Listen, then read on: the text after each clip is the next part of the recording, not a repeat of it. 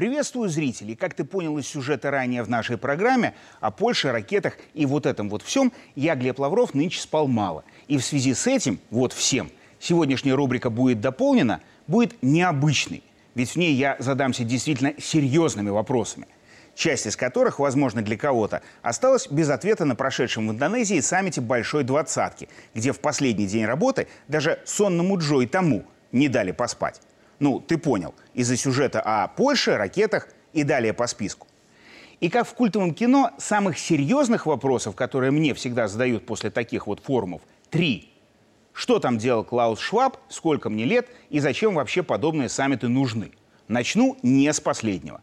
Практический хозяин Даоса и теоретик глобализма Клаус Шваб, как всегда, продвигал идею тотального цифрового будущего. Лет мне 43, юбилей не скоро, а здесь на экране я за убеждение. Я убежден, что такие встречи, да, нужны. Почему? Вот эту тему сегодня и будем дополнять. Итак, так как на Бали были представлены самые разные страны, понятно, что и нужды у них, у всех и у каждой – не являлись тождественными.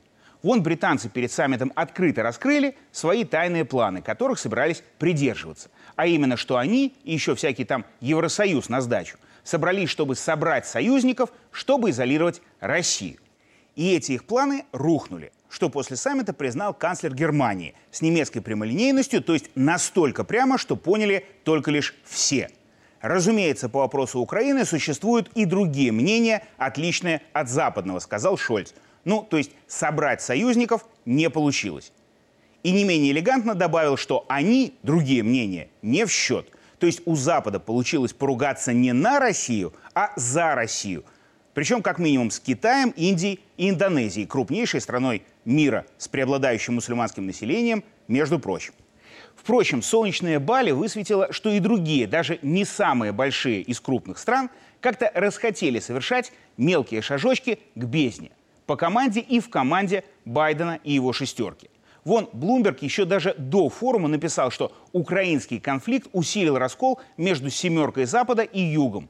Повод – принуждение присоединиться к санкциям и ограничениям на покупку энергоресурсов в России. Это в целом говорит о том, что мир становится многополярным, а союзы формируются не только вокруг США. Согласись, зритель, даже уже ради этого слетать на Бали стоило бы. А вот что на форуме как раз было, так это большие встречи, о скрытом содержании которых мы узнаем по их явным итогам потом. Или чуточку быстрее, как случилось с переговорами канадского премьера Трюдо и лидера Китая Си. Канадец, как раньше Макрон, подробности тут же в свою прессу слил, а за это Си перед всей мировой прессой его глобально макнул. Все, что мы обсуждали, утекло в газету. Это недопустимо. Так мы дела не делаем. Если речь об откровенности, то надо уважать друг друга. Мы продолжим свободный, открытый и откровенный диалог. Условия для начала создайте. Впрочем, про итоги и некоторых других встреч некоторые уже начали догадываться. И вот уже штатный художник британской «Таймс» смеется над Байденом, которого на Бали тот же Си явно переиграл.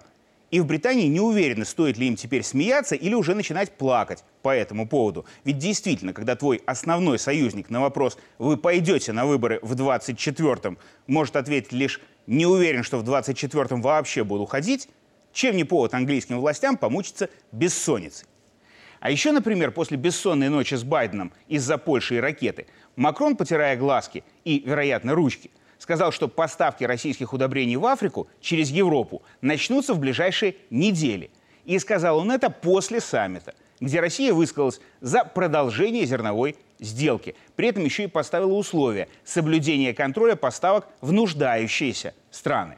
Но Макрону для спасения репутации и зерно и удобрения на любых условиях важны. А миру важнее, что вопреки Западу их наконец-то получит Юг. И если это получится, тогда это успех двадцатки. Хотя главный успех видится все же в другом. Там, на глобальном форуме, можно было послушать глобалиста Шваба, который прочитал лекцию о том, что нынешнее потрясение мира – часть задуманной элитами перестройки. И вот сейчас совсем без шуток.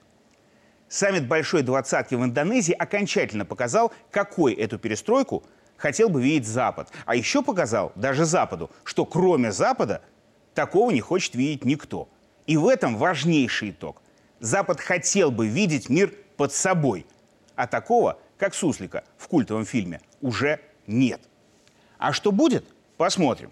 Новый день, новые темы. И какие-нибудь я, Глеб Лавров, тебе, зритель, еще буду дополнять. Вот увидишь на ОНТ.